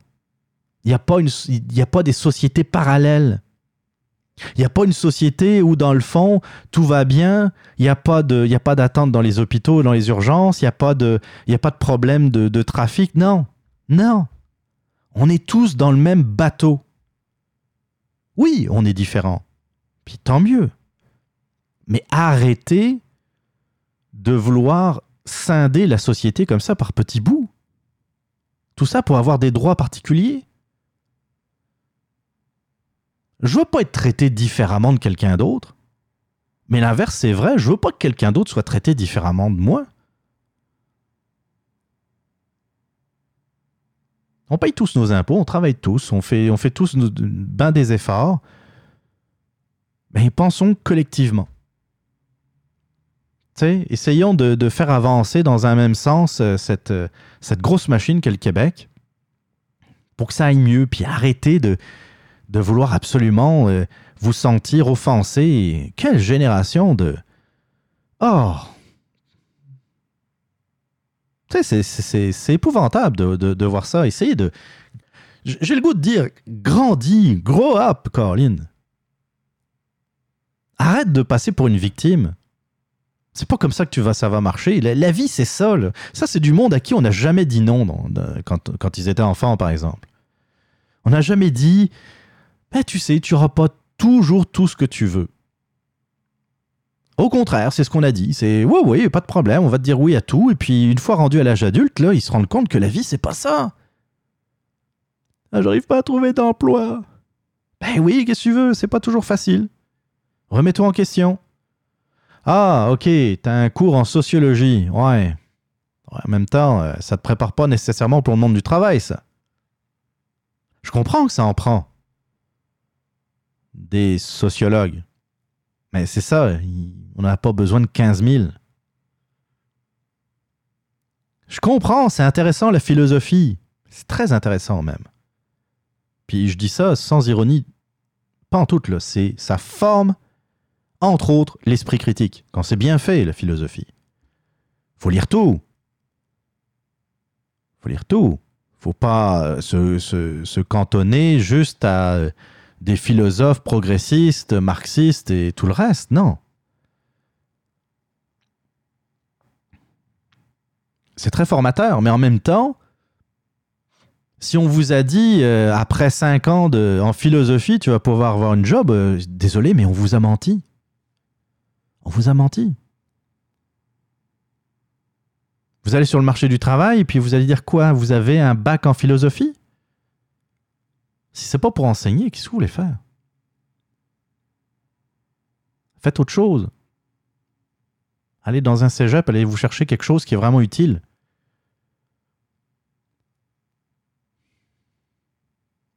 Mais soyez puis, tu sais, je, m'adresse surtout à la gauche parce que, ben oui, c'est ça le, problème. C'est que moi, j'ai jamais vu de gens de droite essayer d'interdire, euh, mettons, des, gens de Québec solidaire. Ça n'existe pas. On va, on va, on va s'en prendre, euh, oui, à certaines idées. On va ridiculiser même parfois certaines idées. Mais on va pas dire non, non, hein, euh, on ne veut pas voir Gabriel Nadeau-Dubois intervenir au cégep de, du Vieux-Montréal. Il n'y a personne qui dit ça. Il n'y a personne qui va aller interdire la présentation d'un livre de, de, GND ou d'un livre d'Amir Kadir. Ça arrive jamais. Pourquoi quand c'est Éric Duhem? Pourquoi quand c'est Mathieu Bocoté? Pourquoi quand c'est Richard Martineau, c'est pas pareil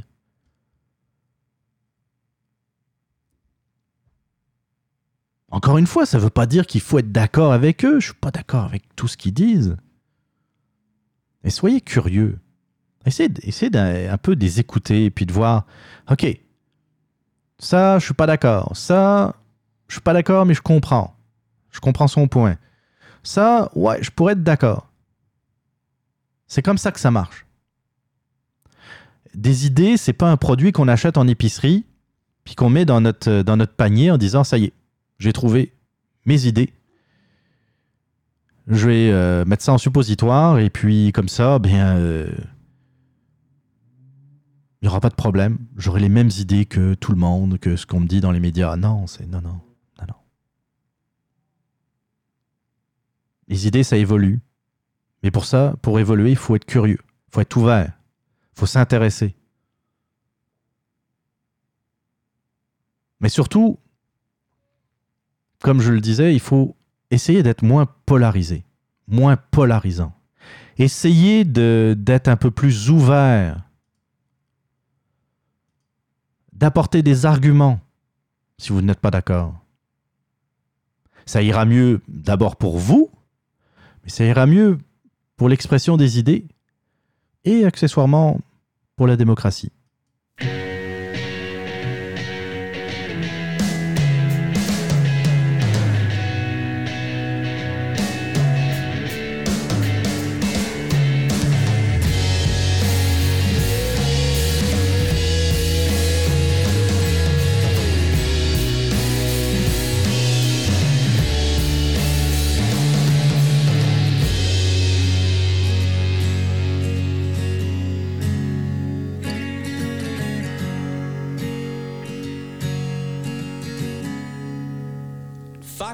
Through the day, have a date with the moon. It's how I spend all my worthless time on the sand, thinking that my ship will be coming in soon. Look at these hands, they've been in gloves for years. It's how I spend all my worthless rounds in the ring, hoping that the other guy'll disappear. But you and your friends.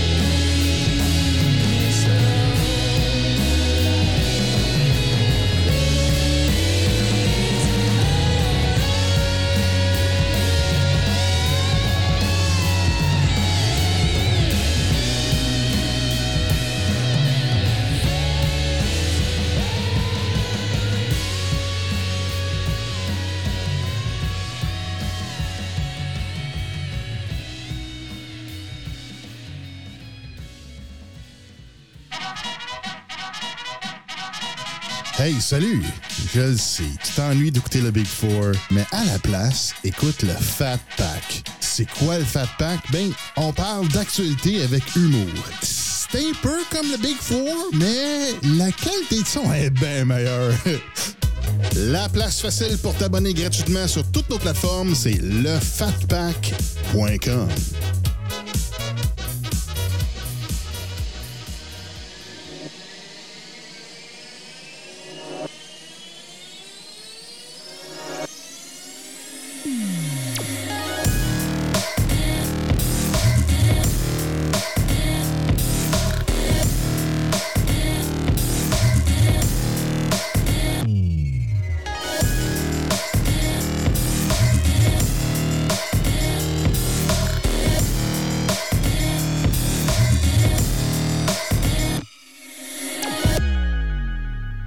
va parler de théorie du genre. Puis, euh, si vous me suivez depuis longtemps, vous savez à peu près ce que j'en pense. Euh, mais là, c'est il y a mon opinion. Ok, je vous parlais de biologie. Ah oui, je vous parlais de science. Ah, qu'est-ce que vous voulez C'est fatigant, hein La science. Ah. Euh, la, science est intéressante pour certaines choses, mais elle l'est moins pour d'autres, apparemment, quand on écoute certaines personnes. Mais oui, la science, c'est têtu. La science nous démontre qu'il y a des hommes et des femmes. C'est tout. C'est tout. Après, qu'il y ait des gens qui aient de la difficulté avec leur identité sexuelle, c'est une chose. Je ne conteste pas ça. Il y a suffisamment d'études pour démontrer qu'effectivement, ça peut arriver. Effectivement, il y a des gens qui ne se sentent pas bien dans leur corps. Là où ça marche plus, c'est quand on, euh, on érige cette particularité qui est dans le fond de, ne de ne pas se sentir bien dans son corps en véritable théorie. La théorie du genre. Mais quand je vous dis ça, moi, Jean-Philippe Rousseau, ça reste mon opinion. L'opinion d'un gars de droite qui, euh, euh, qui vous dit, dans le fond, euh, son opposition à cette théorie. Ça reste comme mon opinion. Là, ce qui va être intéressant aujourd'hui, c'est de vous montrer que on va parler de quelqu'un qui est qui est pas de droite, qui n'est pas moi. On va parler de Christopher Dummit. Qui est Christopher Dummit Christopher Dummit, c'est un Canadien.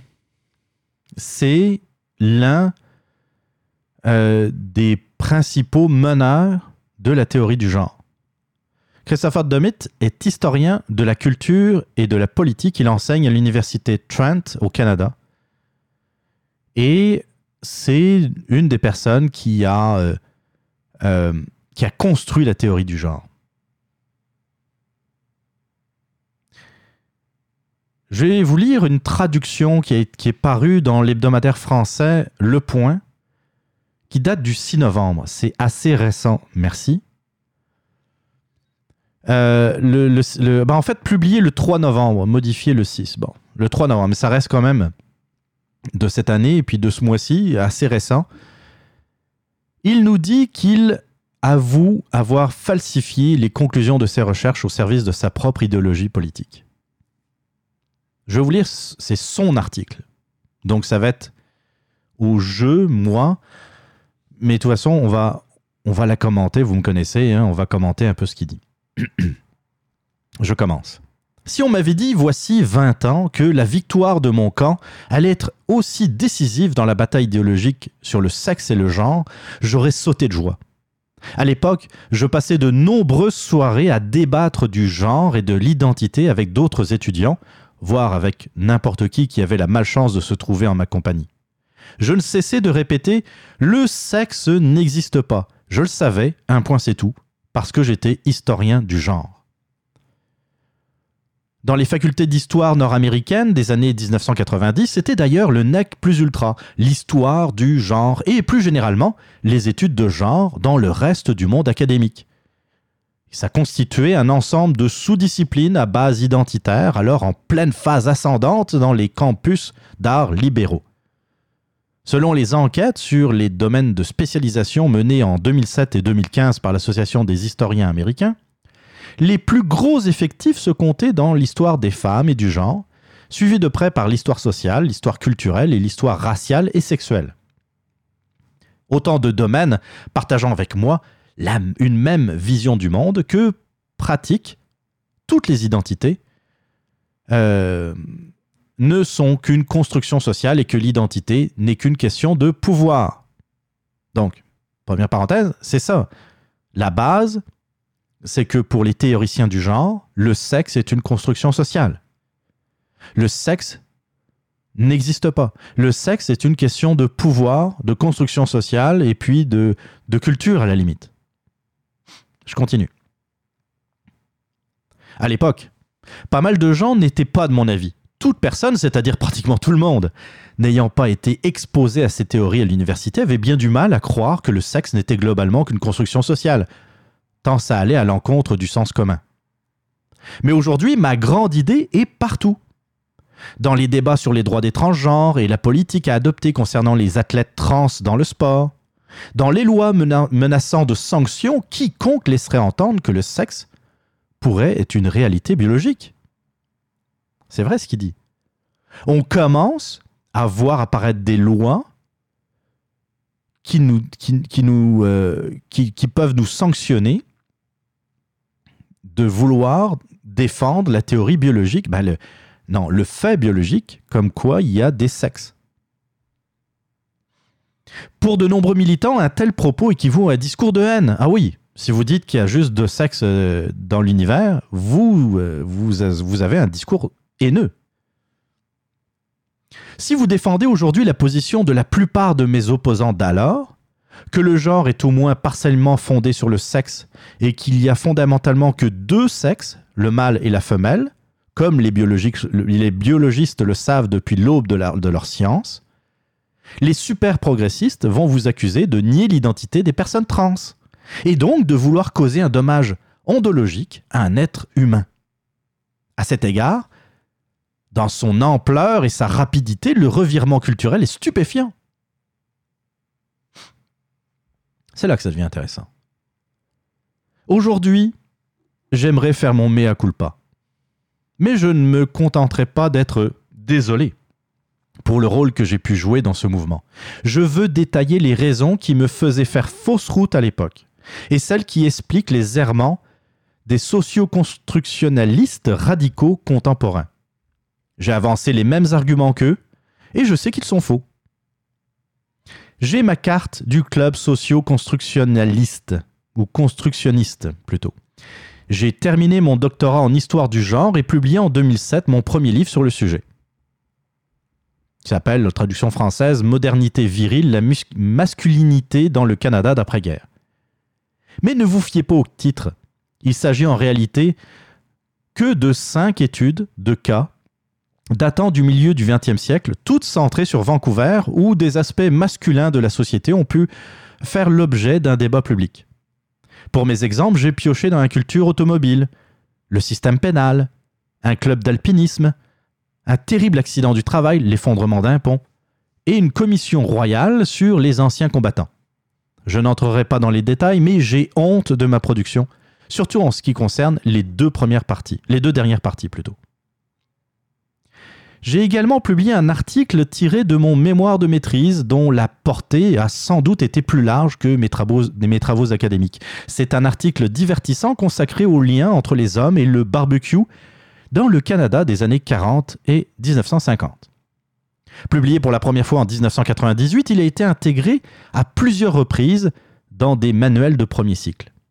Bien des étudiants embarqués dans l'étude de l'histoire du Canada ont été obligés de lire pour en apprendre davantage sur l'histoire du genre et la construction sociale du genre. Petit problème, j'avais tort. Ou, pour être un peu plus précis, j'avais partiellement raison. Et pour le reste, j'ai globalement tout inventé de A à Z. Je n'étais pas le seul. Ce que euh, c'est ce que faisait et que fait encore tout le monde. C'est ainsi que fonctionne le champ des études du genre. Je ne cherche pas à me dédouaner, j'aurais dû faire preuve de plus de discernement. Mais rétrospectivement, je crois que c'était le cas, je ne me bernais pas moi-même. Raison pour laquelle je défendais ma position avec autant de ferveur, de colère et d'assurance. Cela me permettait de camoufler qu'à un niveau très élémentaire, j'étais incapable de prouver une bonne partie de mes propos. Intellectuellement, ce n'était pas joli. Ma méthodologie, ma méthode, je vais recommencer, excusez, hein? ma méthodologie se déroulait en trois étapes. Tout d'abord, j'étais tenu à souligner qu'en tant qu'historien, je savais l'existence d'une grande variabilité culturelle historique. Que le genre n'avait pas toujours et en tout lieu été défini de la même manière. Comme je l'écrivais euh, dans, dans, un de mes livres, le genre est un ensemble de concepts et de relations historiquement changeants donnant sens aux différences entre hommes et femmes. Et j'insistais, Il n'y a pas de fondation historique de la différence sexuelle enracinée dans la biologie ou autre base solide dont l'existence aurait été antérieure à son appréhension culturelle. J'avais mes exemples préférés. Je recyclais dans mes conférences ou mes conversations. Louis XIV est ce que j'appelais euh, la pose du mollet viril, vu comme le summum de la virilité dans les années 1600. Je ne sais pas si vous voyez de quoi il parle, dans le fond. C'est on, voit souvent les monarques, et là il fait euh, référence à Louis XIV, le roi de France, qui posait sur ses tableaux avec euh, le mollet exposé. Il y avait une position du mollet euh, qui était, qui, quand vous, regardez, vous regarderez un, portrait de Louis XIV, par exemple, ça va vous sauter aux yeux maintenant que je vous en ai parlé. C'est le fameux, la pose du mollet viril, parce que c'était quelque chose qui, à l'époque, était considéré comme très, mais vraiment très masculin même si, bon, il portait des bas blancs, en tout cas. Bref, ça, c'est une, autre histoire. Alors, je continue. Donc, Louis XIV euh, est ce que j'appelais la pose du, du, mollet viril, vu comme le summum de la virilité dans les années 1600, mais qui apparaît aujourd'hui comme plutôt efféminé. Et c'est vrai. Je parlais aussi de bleu et de rose, avec des citations datant des années 1920, dans, laquelle, dans lesquelles, plutôt, on conseillait aux petits garçons de porter du rose ardent et terrien, tandis que le bleu aérien et éthéré était préféré pour les petites filles. Mon éditoire éclatait de rire et mon argument n'en passait que mieux. Ce que nous considérions comme la vérité absolue et certaine du genre avait en réalité changé avec le temps. Le genre n'était pas binaire, il était variable et peut-être même infiniment. Deuxièmement, j'aurais avancé à quiconque me parlant de masculin ou de féminin que ces notions ne relevaient pas uniquement du genre, qu'il y avait toujours simultanément une question de pouvoir. Le pouvoir était et demeure une sorte de formule magique dans, dans le milieu universitaire, surtout pour un étudiant découvrant euh, Michel Foucault. À l'époque, ce n'était que discussions interminables sur l'agentivité la, qui avait, qui avait pas, quand, où, dès lors que si quelqu'un niait que le sexe et le genre étaient variables, s'il laissait entendre qu'il y avait quelque chose d'intemporel ou de biologique dans le sexe et le genre, alors il cherchait en réalité à justifier le pouvoir, et donc à légitimer les oppressions. Vous voyez le topo. Et troisièmement, j'aurais cherché une explication dans le contexte historique montrant, un moment historique précis, pourquoi on pouvait parler de masculin ou de féminin dans le passé. L'histoire et à cela de merveilleux qu'elle est immense. Il y a toujours quelque chose à trouver. Mes travaux portaient sur l'après-guerre. Dire que les gens craignaient le retour à la normale après l'arrêt des hostilités n'avait rien d'absurde. Il y avait eu des femmes dans l'armée et des emplois masculins, et dans des emplois masculins plutôt, l'accent mis sur les distinctions de genre cachait en réalité une volonté de renvoyer les femmes à la maison. Tout n'était question que de contrôle et d'oppression. Tant que je, tant que, euh, je m'en tenais aux archives et reconstituais la manière dont les gens parlaient dans leur passé, j'étais en terrain sûr. Il en va, il en va, selon le jargon des historiens, du comment de l'histoire. Les historiens privilégient, privilégient certaines questions par rapport à d'autres. Tout le monde est censé avoir le qui, le quoi, le quand et le où. Ce sont les détails du passé. Mais ce genre de précision comme l'écrivait le grand historien E. H. Carr, c'est un devoir, pas une vertu. Il n'y a donc pas de matière à se vanter. Il y a deux autres questions, et ce sont celles qui comptent le plus. La première est le comment. Comment est-ce arrivé? Comment pensaient les humains dans le passé? Répondre à ces questions exige de reconstruire les schémas de la pensée ce qu'on ne peut jamais parfaitement réussir en général, et d'autant plus avec les gens ayant vécu à une autre époque. Reste la plus grande question, la plus importante et la dernière, pourquoi? Dans mon cas, pourquoi les Canadiens d'après-guerre parlaient-ils des hommes et des femmes comme ils le faisaient?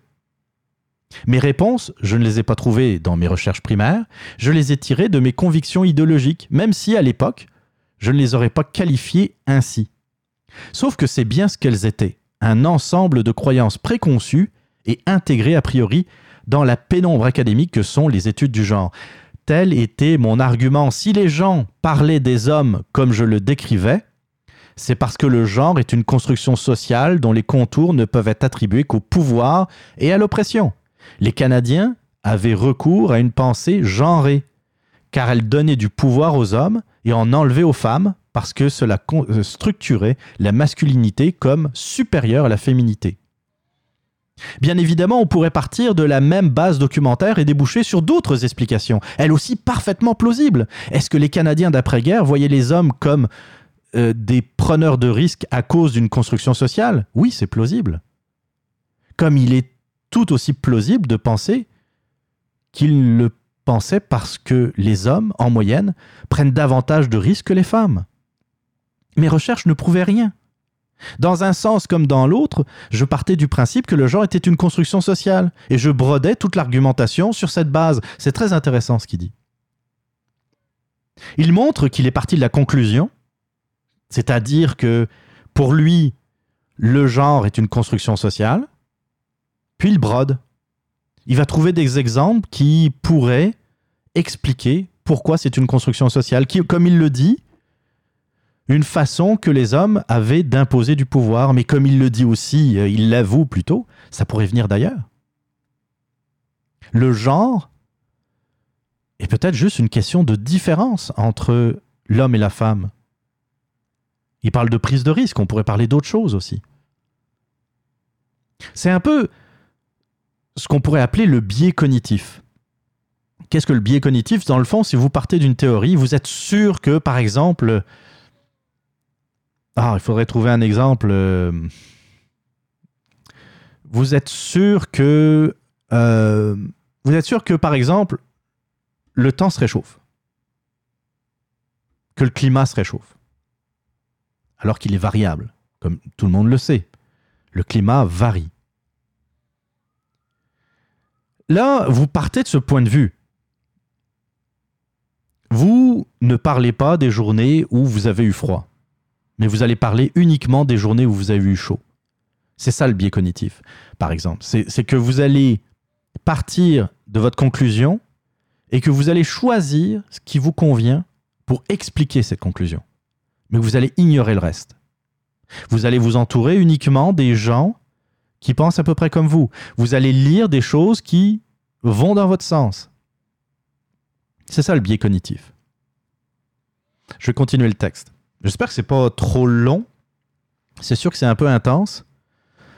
Mais je trouvais que c'était, très intéressant de voir la construction. Qu'est-ce qui a mené cette personne, dans le fond, à parler de théorie du genre et euh, à y revenir d'ailleurs?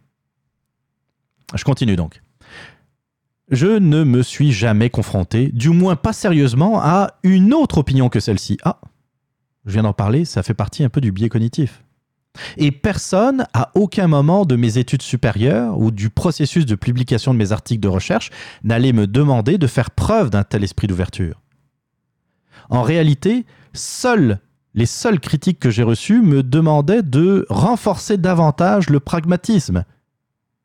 Le paradigme, excusez. Je me disais, qu'est-ce que ça vient faire ici Je recommence. En réalité, les seules critiques que j'ai reçues me demandaient de renforcer davantage le paradigme ou de me battre pour d'autres identités ou contre d'autres formes d'oppression.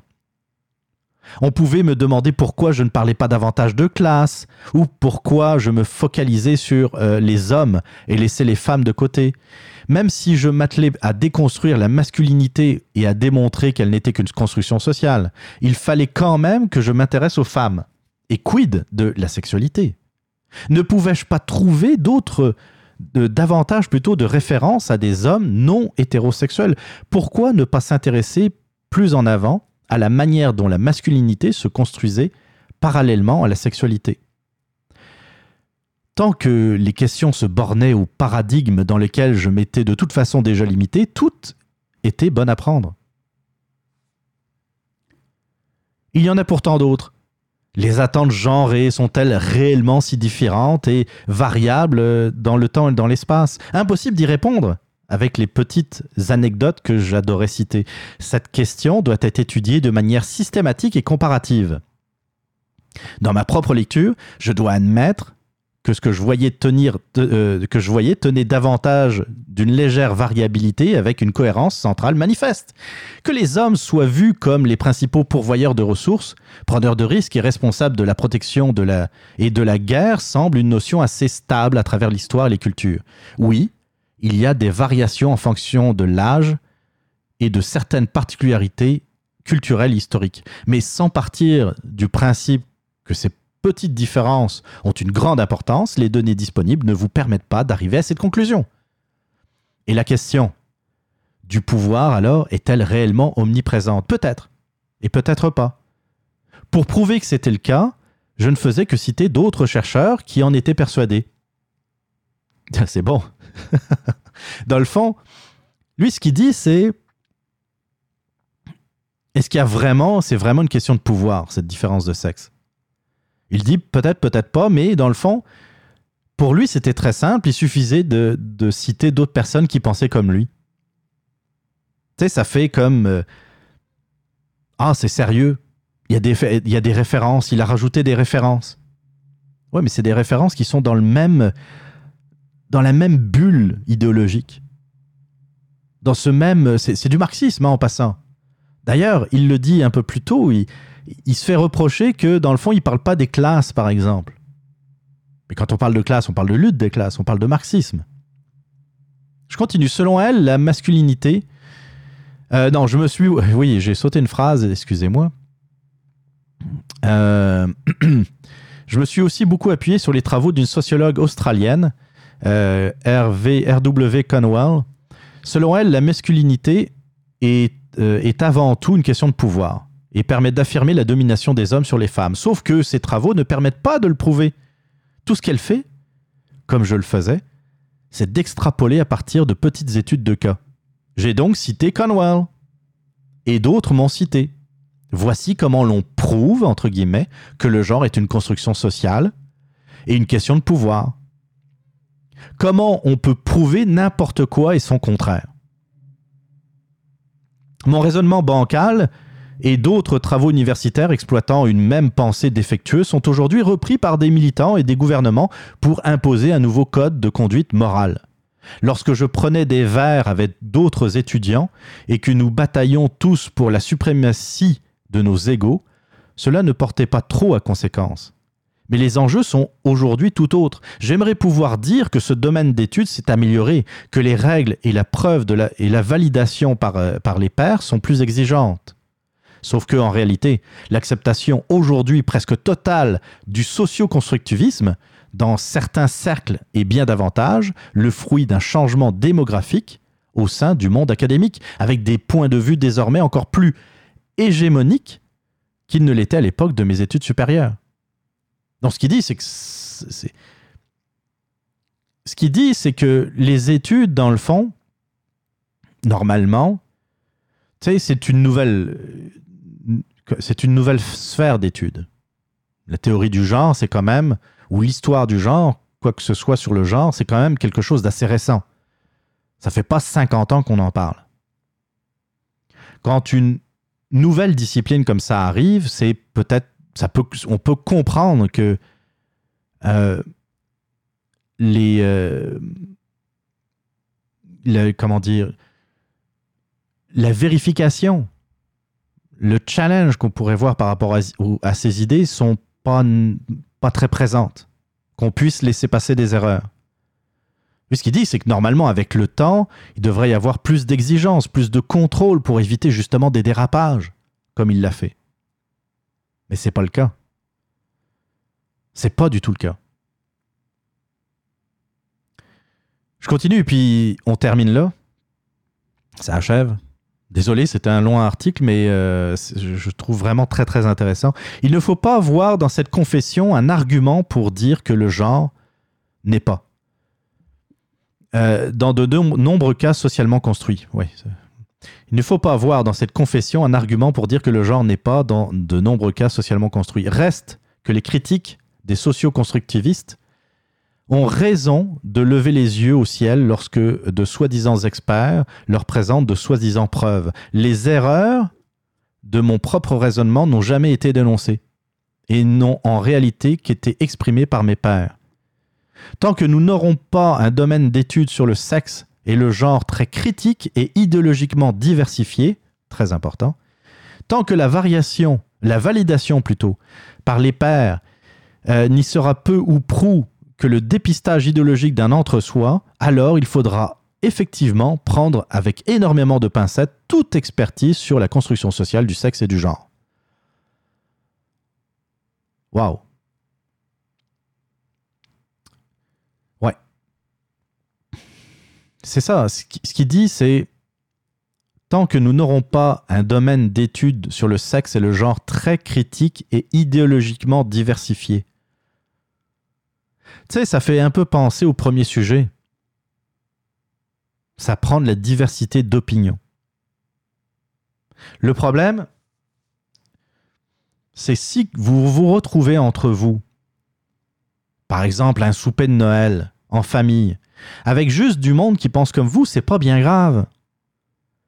C'est pas bien grave, vous allez euh, vous dire Ah oui, comme tu l'as dit, t'as raison sur ce point, comme tu l'as dit, il y a telle, telle, telle affaire. Il y en a un autre qui va dire Oui, comme toi et toi, tu sais, les gens vont se trouver des références parmi vous, entre vous, pour les mêmes genres d'idées. C'est pas grave, il n'y a pas de conséquences.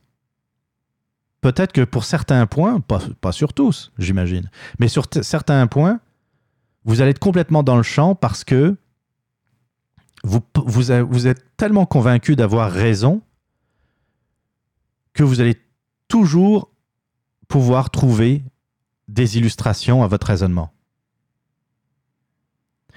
C'est beaucoup plus gênant si vous vous retrouvez dans une recherche universitaire.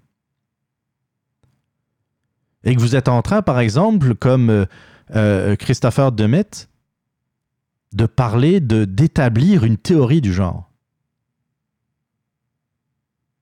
Parce que s'il n'y a jamais personne pour vous contredire, parce que s'il n'y a jamais personne pour vous challenger, pour vous dire euh, T'es sûr que c'est une construction sociale, le sexe? Parce que là, tu me sors des exemples, mais je pourrais t'en trouver d'autres qui vont dire exactement l'inverse. Et c'est pour ça, je continue à le dire, à l'université, ça prend de la diversité d'idées. Parce que voilà ce que ça donne aujourd'hui. À force d'interdire des idées, à force d'interdire des opinions, à force de d'essayer de se, de, se construire des faux safe space là où il y a juste, mettons là, il n'y aura pas question de genre. Il n'y a personne de genré dans ma safe space. Dans ce temps-là, vous avez tort. Puis le problème, là, c'est vous creusez votre trou dans votre ignorance. Vous êtes tellement persuadé d'avoir raison que vous finissez par vous planter à un moment donné, comme l'a fait Christopher Demet.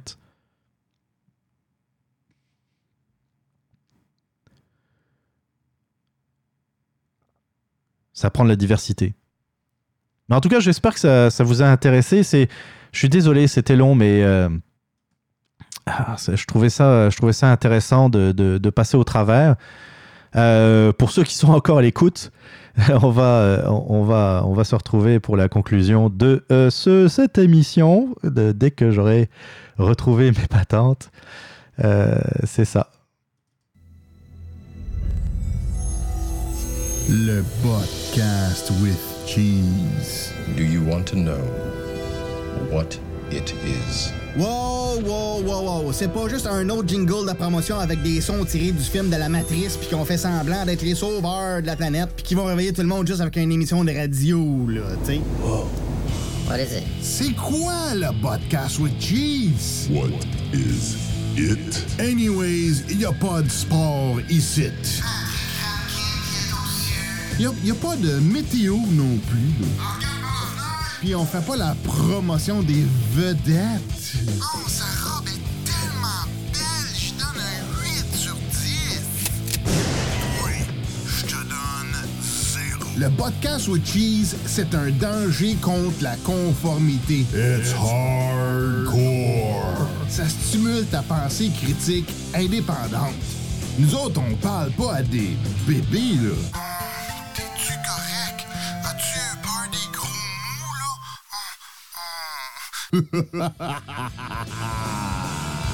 Ben aussi, on a des bonnes nouvelles. On dénonce la désinformation et on présente des bonnes choses qui se passent dans le monde. Si tu veux te faire parler en adulte, ben... Bienvenue au podcast Witches. Avec Botrax et Test Dummy sur botcast.net. B-O-T-C-A-S-T.N-E-T.